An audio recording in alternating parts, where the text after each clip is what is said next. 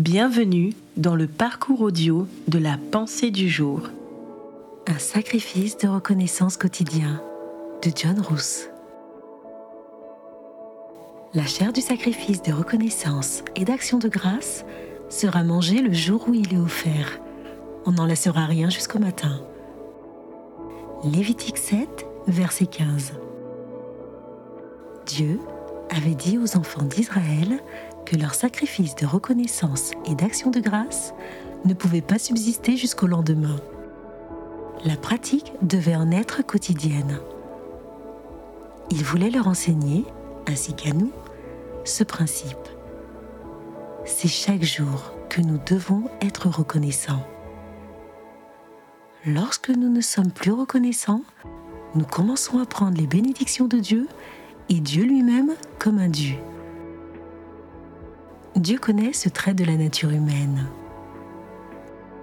Il sait que nous sommes prompts à oublier.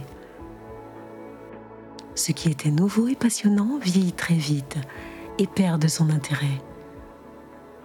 Une nouvelle voiture peut nous trouver enthousiastes pour un temps, mais très vite, nous pouvons être tentés par les modèles plus récents. Un style nouveau peut nous séduire aujourd'hui, mais perdre son attrait demain. Des livres très attendus sortent, mais sont rapidement oubliés. Il nous arrive même d'oublier les occasions où Dieu a répondu à nos prières et pourvu à nos besoins de manière miraculeuse. Lorsque nous sommes devant des difficultés et des problèmes, nous pouvons honnêtement rechercher Dieu. Et cependant, nous laisser aller ensuite à l'autosatisfaction.